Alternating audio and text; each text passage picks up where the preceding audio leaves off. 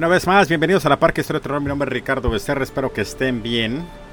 Yo la verdad que súper mega contento porque pues este vamos subiendo en rating gracias a ustedes ya que en todos los reproductores nos están dando 5 estrellas, especialmente en iTunes. Así que si no han entrado a iTunes, por favor hágalo y denos un rating de 5 estrellas y pongan, ¿sabes qué Ricardo? Me encanta el programa porque pues está bien chingón o no sé, una receta de pastel de zanahoria o lo que quieran, güey. Igual si quieren decir, ¿sabes qué, güey? Tu programa vale riatas, pues adelante también se, se, se puede. Pero pues ojalá, eh, si la razón que están haciendo un, un rating o dejando un rating es porque les fascina el programa. Ya saben, estamos en todos los reproductores, estamos en Spotify, en iTunes, en Stitcher, en miles y miles de reproductores. Saludos a toda la raza que nos sigue. Honestamente, todos los días se unan más a la página de Instagram. Ya saben, estoy arroba la parca HDT en Instagram. Así que por favor, únanse. De vez en cuando subo cosas curadas. Bueno, no, ¿saben qué? Honestamente, subo nomás videos de, mi persona. Y pues este es cuando les anuncio de que ya va a haber un nuevo episodio. Así que pues chingón. ¿Qué más? El Twitter lo dejé en paz porque pues nomás estaba con la de la política, ya me cansé y pues este, ¿sabes qué? A chingar su madre Twitter, así que después del 3 de noviembre entraré otra vez a lo que es Twitter. En fin, si es la primera vez que van a estar aquí o están escuchando el programa de la Parque Historia de Terror, bienvenidos. Este podcast no es para todos. De hecho, voy a decir maldiciones y voy a contar historias que posiblemente les causen asco, eh, pero a fin de cuentas, entretenimiento es un podcast de comedia. Desde ahorita les digo, es un podcast de comedia. Para que no anden con sus mamás de que, güey, que esto y que el otro. No, es un podcast de comedia. Y pues se llama La Parca HDT, Historias de Terror. En fin. Muchachos, hoy, hoy, hoy, hoy. Ah, espérate, perdón. Antes de que siga, eh, acaba de grabar mi camarada este, Francisco. Eh, su nuevo podcast se llama Fuck It. F-A-K-E-T. Fuck It Búsquenlo por favor, está padrísimo. Y pues ya saben, aquí en China. Y pues gracias a todas las personas que me recomendaron un podcast en español para poder platicar sobre, no, para poder escuchar, perdón, sobre lo que fueran Bigfoot y así. Y pues la verdad que me mandaron un chingo de, de, de, de opiniones, o perdón, de, de nombres de diferentes, de diferentes podcasts. Así que pues chingón. Así que le quiero dar eh, las gracias a Visitante Nocturno. También le quiero dar las gracias a... ¿Quién más? A Javier Cornejo, que también me, dijo, me, recomendó a Leyendas Podcast y Enigma sin resolver. Zoe, eh, Mamole, creo que así se llama. ¿Quién más? También a La Hora Más Oscura Podcast. Y pues este a todas las personas que me mandaron información, pues chingón. En fin, próximamente voy a hacer un, un dueto con ellos, voy a estar participando. Y pues este, ojalá esté chingón. Perfil Criminal Podcast, eh, chequenlo. Mitos revelados, la hora más oscura, eh, peor caso. En fin, esos son de los pocos que me, me comentaron. Así que si no lo han escuchado, adelante, están pares. Honestamente, están pares. En fin, ahora sí, vamos a platicar sobre el próximo caso, que son los Wipas, los míticos asesinos seriales de Sonora. Güey, cuando escuché este podcast, y la única razón que escuché este podcast es porque me topé con un podcast de que alguien me recomendó de una chava aquí de Hermosillo. Y para acabarla de chingar, no les voy a mentir, resulta que el mismo guion ah, que ella usó, yo lo encontré, entonces yo se los voy a platicar, pero pues a mi manera, me explico. Y la verdad que pues está padrísimo. Pero en fin, les voy a platicar sobre qué son los Wipas, los míticos asesinos seriales de Sonora. Una historia sobre cuatro lloremes mayas que cometieron una serie de asesinatos crueles y salvajes debido al satanismo, rencor, eso sí está cabroncísimo, el rencor, homosexualidad proveída, la borrachera, cómo no, chingado, también el uso de drogas y el, y el analfabetismo en que ellos vivían. Así que agárrese porque va a estar chingón. El deseo de la venganza salió del coraje que sentía de su pecho Eusebio, o, mejor conocido el, como el Chevo, Yucupicio, no se quedaba quieto en la ofensa que le había dado Vicente Butimina. Así que este Vicentico no sabe de lo que el problema que se metió. Pensó matarlo en esa misma noche, pero se detuvo. No le convenía quitarle la vida en ese momento, pues había testigos que presenciaron la colorosa discusión de ambos en la tienda de Don Aurelio. Así que dijo, ¿sabes qué? Mejor ahorita no, más tarde me chingo a este cabrón. Desde meses atrás, el Vicente, hijo de Felipe, el cuetero, se burlaba de Eusebio debido a su preferencia sexual, güey. O sea, no medía el peligro de sus palabras, pues sabía que entre sus compadres mantenían relaciones sexuales. ¿Sabes qué, güey? Si te gusta la verga, no hay pedo. ¿Verdad? Pues mucho tu pedo, pero pues qué mal pedo que todavía se hagan hate crimes debido a tu orientación sexual.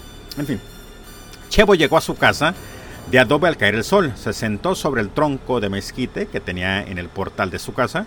Sentía gran rencor en su corazón, suspiró profundo y lanzó dos silbidos imitando al chonte. No sé quién vergas es el chonte o qué vergas es el chonte, pero aventó dos silbidos imitando al chonte. Luego se metió a esa poclica maloliente entremezclada de hierbas medicinales, o sea, marihuana. Solo una cobija vieja de, eh, de lana cubría la puerta de la casa abandonada de calor humano. No tardó ni en encender la vieja cachimba cuando llegaron Leonardo Huipas, Basilo Humo y Adelaido Huipas. Y miren, esos son nombres, cabrón, no son mamadas. Nada que el puto O'Brien ni pendejada y media, güey. Güey, Leonardo Huipas, chingón, cabrón. Basilo, vergas. Basilo. si yo hago tener otro niño, güey, le pongo Basilo, chin chin el que se raje. Y Adelaido, güey. Puta madre, güey. ¿Sabes que Adelaido era un pinche vato bien valedor? Llegaron al lugar de reuniones nocturnas, o sea, donde se iban a picar ya entrados. Esa noche acordaron que después de coger... Perdón, esa noche después de coger... No, esa noche acordaron que... esa noche acordaron qué día iban a chingar a Vicente y otros hombres que los traían en la mira, vergas. Así como que, ¿sabes qué?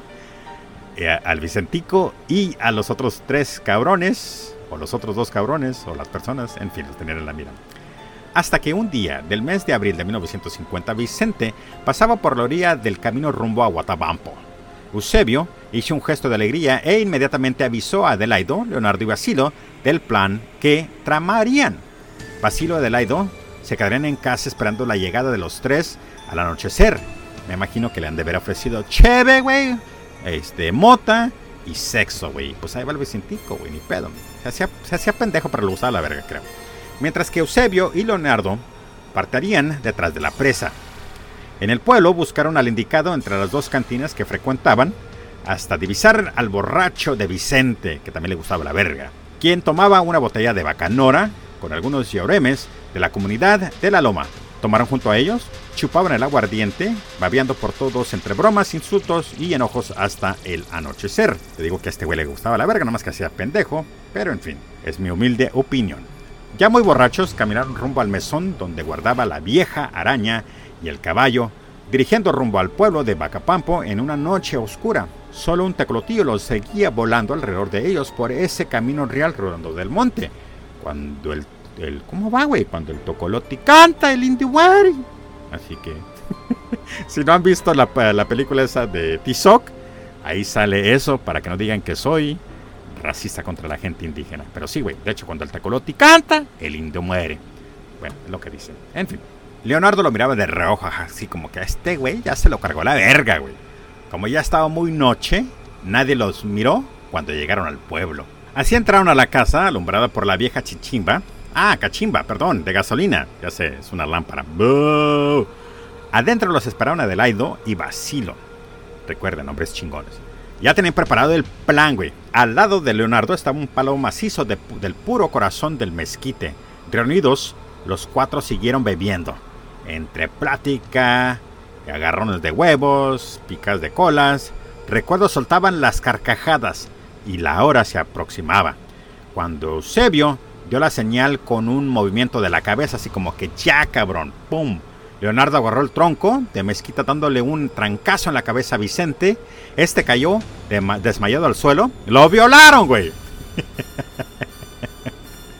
Mientras Eusebio tomaba el palo para rematárselo y destruyéndole el cráneo, después se lo metió por el ano. no, no es cierto, güey, esto yo lo inventé. Ya muerto, el hombre, le quitaron la ropa. Bueno, posiblemente sí, ¿eh? E inmediatamente Eusebio, con ayuda de Leonardo, empezó a cortarle la piel con una, una navajita de rasurar. Vergas, güey, lo estaban, le estaban, le estaban, pues quita, cortándole la piel. Vergas, no sé qué decir, güey, me quedé como que, wow. Del ombligo hacia abajo para quitarle la bichora. Ah, vergas, y los huevos para desicarlos por un tiempo. Mientras eh, Basilo vigilaba la puerta y Adelaido alumbraba con la vieja chichimba. Entonces, güey, chequen esto, güey, eh, porque la cagué poquito, para les otra vez. Eh, le estaban cortando la piel del ombligo hacia abajo para quitarle la bichora. Pues sí, aquí, yo no, bueno, la bichola, yo pensé que se le, se le llamaba la bichola, pero al parecer también bichora quiere decir el pene y los huevos para desicarlos, o sea, secarlos por un tiempo mientras, mientras este cabrón Vicilo vigilaba la puerta. En fin, así que ya comenzó lo bueno, güey. Eh, a pobre Vicente lo caparon a la verga. Con paciencia cortaban la piel, sin preocupación alguna, al pesar de que solo tenían unas cuantas horas de la madrugada para hacer la limpieza y no dejar ningún rastro de lo que delatara. Excavaron un hoyo en el mismo cuarto de la casa y enterraron los restos del hombre. Al finalizar, se tomaron una botella de vino tras el triunfo que habían logrado. ¿Y la botella para qué es, compadre? Para darnos valor. Seas mamón. Eh, ¿Sabes qué, güey? Esa es una manera de festejar chingona. Como que, ¿sabes qué, güey? Ya nos quebramos este puto. ¿Qué quieren hacer? Una botella de vino, papá. Una botella de vino. Pasaron los días y don Felipe, el cohetero, veía que no aparecía su hijo. Ah, este güey de haber andado diciendo como este güey se fue de puto, vale verga. Pero pues igual, güey, es padre. Tiene un presentimiento que le, que le apretaba el pecho. Entonces decidió averiguar con quién se había ido su hijo el último día que salió de la casa. Nadie le daba señal del desafortunado cuando un lloreme lo encontró y le dijo que la última noche lo había visto en la cantina con el Eusebio. Don Felipe se dirigió a la casa de Eusebio para preguntar sobre el paradero de su hijo. Y en eso comienza. Buenas tardes, Eusebio. ¿Qué hubo, don Felipe? Responde el Eusebio. pues me dijeron, no sé, la, verdad no sé qué acento tienen estos cabrones, así que perdón. Posiblemente tenían un acento argentino, uruguayo, pero pues igual, perdón, eh, güey. Nada más voy a hacer el acento que se me venga a la mente. Pues me dijeron que vieron a mi hijo contigo la última noche y pues que lo vieron y que pues te vengo a preguntar que si te dijo para dónde iría mencionó don Felipe. Ah, hijo. Pues creo que se fue rumbo a la loma a comprar más vino, pues quería seguir tomando. Y de ahí ya no lo volvía a ver, contestó el Eusebio. El viejecillo, con la esperanza de encontrar a su hijo, buscó en los pocos lugares donde vendían aguardiente y en la cárcel municipal. Nomás le dijeron que no lo habían visto, pues ya que no estaba encerrado.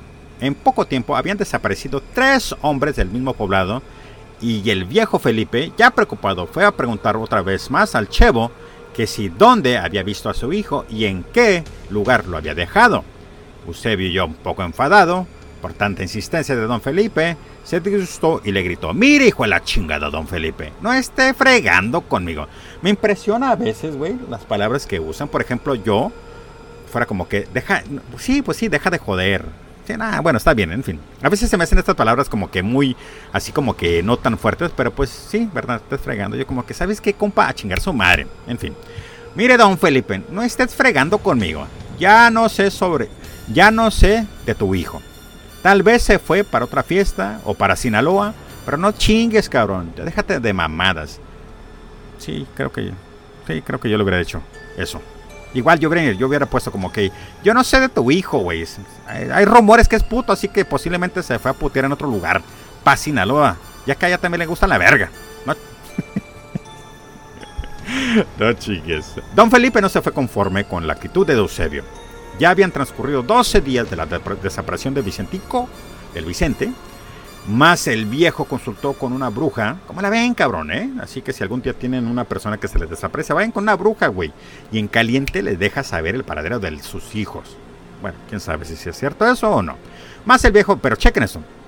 Más el viejo consultó con una bruja para saber sobre el paradero de su hijo y ésta le contestó que, que se asomara a la casa del hombre a quien le acababa de preguntar y que de ahí, allí iba a encontrar a su hijo.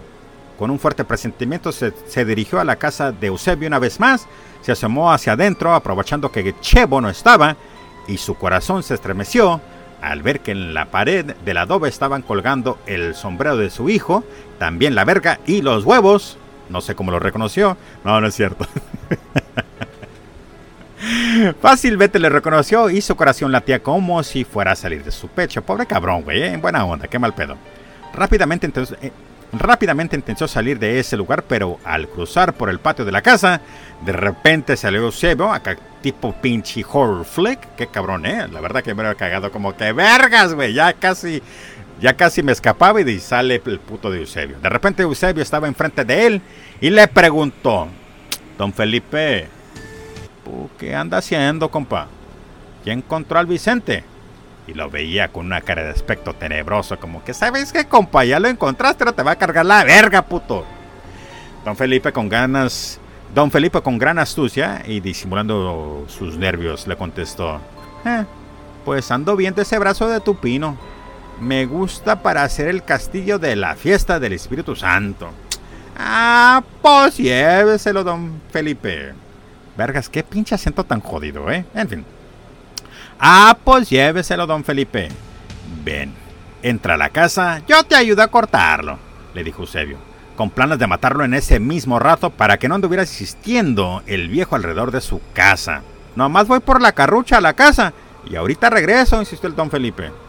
Está bien, no te tardes, aquí te espero, respondió Eusebio. Cada paso que daba don Felipe sentía que sus piernas se le hacían como de trapo por más rápido que quería caminar, sentía que su cuerpo no le respondía, me imagino, güey. Este güey como que... Pues mira a su hijo que ahí estaba adentro y luego sabía que este cabrón lo quería matar, así que yo posiblemente haría lo mismo, me sentía de la verga, como que, güey, muévete, muévete. Y mi cuerpo como que, no, vergas, estoy cagándome. Pero no podía mostrar el miedo que sentía, pues Eusebio lo descubriría, que iba a regresar por el brazo del pino, puras mentiras ni loco regresaría. Nomás llegó a su casa, tomó agua y fue de paso con compadre Francisco Vázquez, el delegado del pueblo, a denunciar lo que había visto. Ya se lo cargó la verga a Eusebio. Al ver la seriedad del asunto, don Francisco fue por su sombrero y partieron pie al ejido Moroncarit con el comisario Vicente Ruiz para denunciar los hechos. El comisario los escuchó muy atento. Ya había tantos desaparecidos en el mismo pueblo y montando a caballo, rifle en mano, se fue a investigar el caso rumbo a Pacapaco. El comisario interrogó a Eusebio sobre Vicente Butamía y el por qué estaba el sombrero en su casa. Por lo pronto estaba amarrado de manos y pies como presunto sospechoso. La gente se empezó a remolinar en la casa maloliente al enterarse de lo que estaba pasando. Y era tarde. Eusebio le dio hambre, entonces mandó por comida a la casa de su madre y su hermana Regina fue a llevarle unas tortillas. Vergas, la última cena nomás fueron unas tortillas, güey, seas mamón. Hermana Regina, me tienen amarrado como puerco. Ah, no, eso es parte de la familia peluche. apúntale, apúntale. En fin, hermana Regina, me tienen amarrado aquí culpándome sobre el Vicente, dijo Eusebio. A pronto. Regina le contestó molesta. Ahora, cabrón, ¿y qué quieres? ¿Quieres que te defienda o qué, compa? ¿Quieres que te defienda? Pendejo. Si ya mero te comiste también a mi hijo, hijo de la chingada. Así que Regina no creo que iba a cooperar. A Eusebio se le puso pálida la cara, no pudo ni hablar.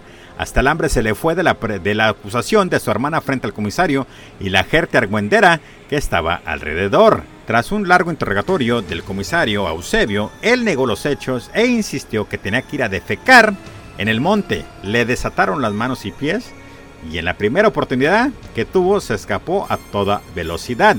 Don Vicente hizo un tiro al aire para ver si se detuviera y causó más pánico entre la gente. Eusebio, muy astuto, corrió en medio de la sequía, pues no tenía agua, rumbo al poblado del Rito Mazaray. El comisario corrió a ensillar su caballo para alcanzarlo mientras tiraba disparos al aire y Eusebio más que correr, parecía que volaba. Ya me imagino este güey en putiza, güey. Y el comisario con su caballo a todo golpe lo podía alcanzar. Güey, seas mamón, llévenos a las Olimpiadas, vergas. Así corrió como 5 kilómetros. Parecía que el Malora lograba su cometido, pero su suéter lo frenó al quedar atrapado entre los brazos de un árbol de poro. Imagínate, güey, ya te lograste escapar, ya casi llegas a tu meta y de repente el pinche eh, árbol dice, ¿a dónde vas? ¿A dónde vergas vas, puto? Y te quedas, güey. El comisario le dijo que regresara a su casa, que lo iba a ayudar a salir del problema, que nada más lo harían preguntas de Vicente de cuándo lo vio por última vez, del modo que lo convenció y llegaron juntos de nuevo a Bocapapo, Bocapapo, perdón, a Bocapaco uno de estos pinches lugares, allá en Sonora, con el presunto culpable montando sobre el caballo a su lomo, sin amarrarle las manos y los pies. Los mitoteros todavía esperaban en la casa de Eusebio para ver lo que había pasado cuando lo vieron llegar y se alarmaron y empezaron a chucherear. Algunos ancianos regañaron al comisario por no tomar las debidas precauciones, que si no temía que eh, a la mitad del camino Eusebio lo atacara por la espalda o peor tantito que lo hubiese matado y se escapara con el caballo. El comisario, con toda serenidad, contestó que cuando un hombre con culpa tiene miedo, ya no hace nada.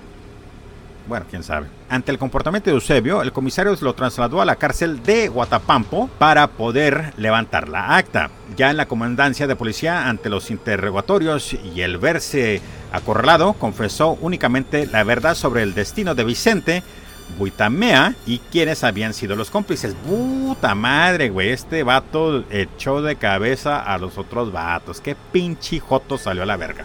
Bueno, una vez más, joto en el sentido de que, pues, hizo un Takachi 69. Habló.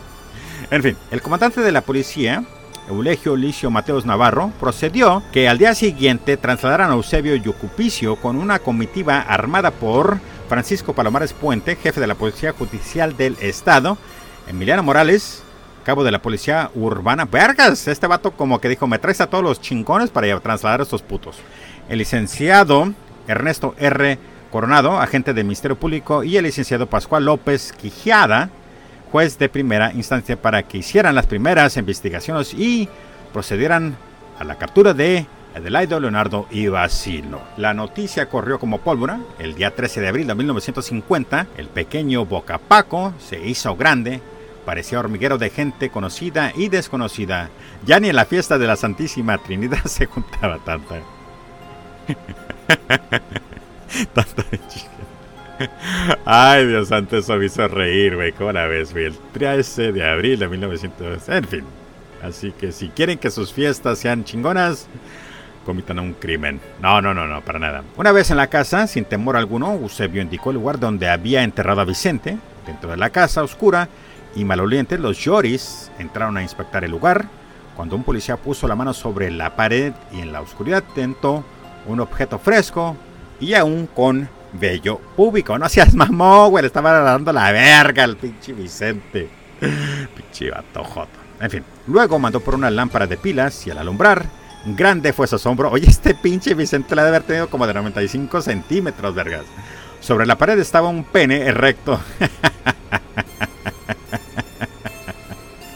Con la piel fresca, clavada en una tabla sobre la pared.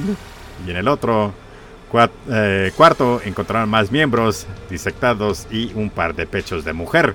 Ah, ¿Sabes qué, güey? Creo que parte de, cuando en otra historia que leí, les cortaba la verga, güey, y todavía eh, lo usaban para tener sexo anal, güey. Así que les dieron uso a Vicente después de que lo mataron, güey. Así que chingón. Estos yo creo que, bueno, no voy a decir que fue uno de los primeros este, dildos, pero pues un dildo de piel humana. En fin, se lo disfrutaban, se lo tragaban, se les hacía agua la boca. Eusebio ya se encontraba nervioso. Adelaide, Leonardo y Basilo solo callaban con la mirada hacia el suelo sujetados de manos y pies con cuerdas de Ixtel bastante resistentes y con la multitud alrededor, esta vez ya no habría escapatoria. En el brazo del pino que le había gustado a don Felipe para construir el castillo, los colgaban para que confesaran sus crímenes. La lloremada eh, borisifaba maldiciones contra ellos. ¡Eh, putos! ¡Les gusta la verga! ¡Chigrazo Mas el maldito de Eusebio se reía a carcajadas como si no le importaba el dolor o la asfixia y más temor entró a los presentes cuando el brazo del árbol se partió por la mitad y con un gran estornudo cayó al suelo junto con Chevo. Imagínate, güey, como que vergas, este vato es el diablo. Pero me imagino, pues, güey, ¿qué, esperaban? Me imagino, este güey era un sádico, güey, me explico. Le gustaba el dolor, le gustaba el, ¿verdad? Causar todo ese desmadre y pues obviamente como que, me imagino que dentro de su homosexualidad, entre ellos como que le decía, órcame, güey, órcame, vergas. Y pues, luego lo ahorcaban y le metían la verga. En fin. Después de horas, confesaron que habían asesinado y castrado a Lorenzo Valenzuela Bayamá, el joven Santos Valencia, y a Vicente Buitamea, e indicaron el lugar donde los habían enterrado clandestinamente. A los cuatro asesinos les dieron las palas para que exhumaran los cuerpos putrefactos. Al excavar, oye, qué chingón, güey, como que ustedes los, los enterraron Ahora me lo sacan de la pinche fosa clandestina. Al excavar, el trofeo hediondo se volvía insoportable. Pues imagínate, güey. Ya tenía un putero que estaban enterrados, pues obviamente iba a apestar de mierda. Ya pasado mediodía, los familiares pidieron que se les diera comida a los cuatro asesinos. Sin lavarse las manos, que habían agarrado los restos putrefactos, comieron sin molestia alguna.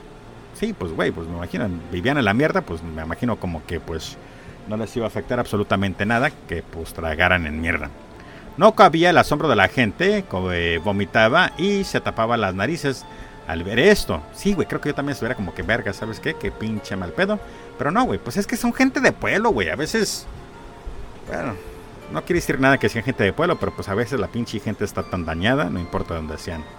Lo que importa es la persona. Colocaron los cuerpos en un carro tortón del municipio para hacer la autopsia de ley. A los cuatro asesinos amarrados de los pies y manos los trasladaron a la cárcel de Guatabampo para los interrogatorios de los crímenes. Así daba inicio el famoso caso de los Huipas, cuatro yuremes mayos que cometieron una serie de asesinos crueles y salvajes debido al satanismo, que yo la verdad no, no vi nada de eso. El rencor, eh, homosexualidad prohibida y la borrachera y el analfabetismo en el que vivían. Y así termina la historia de los Huipas, los míticos asesinos de Sonora. Espero que han disfrutado, así que a ver si encuentro el chingado corrido de los, de Huipes. Y se los pongo, si no, pues a ver qué rolitas se los pongo. Muchísimas gracias por escuchar. Ya saben, yo soy Ricardo Becerra, eh, mejor conocido como La Parca.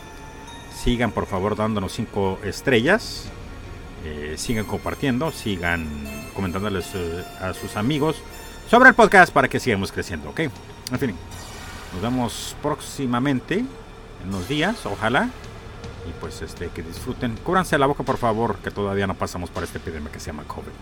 Se les quiere. Saludos a todos ustedes. Adiós.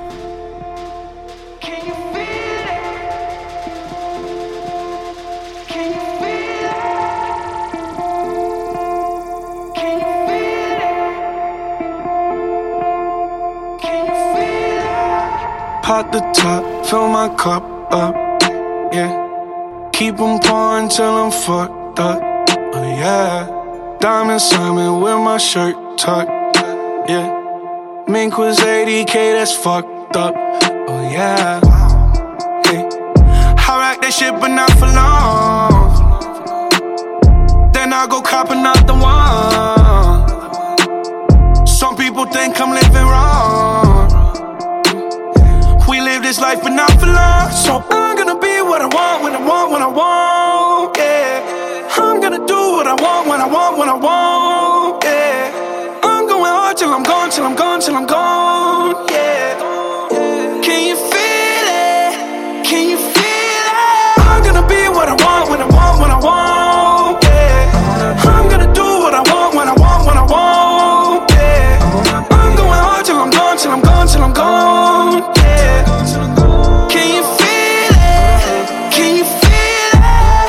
Hey, why you so mad?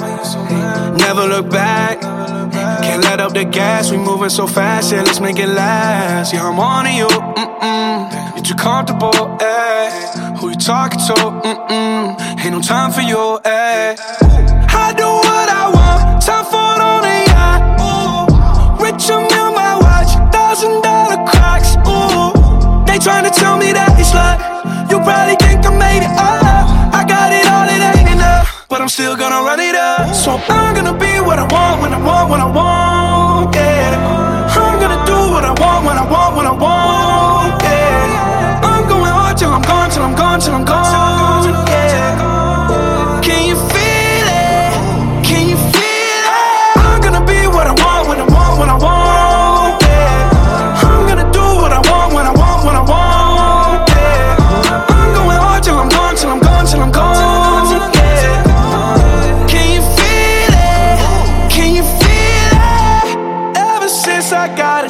I've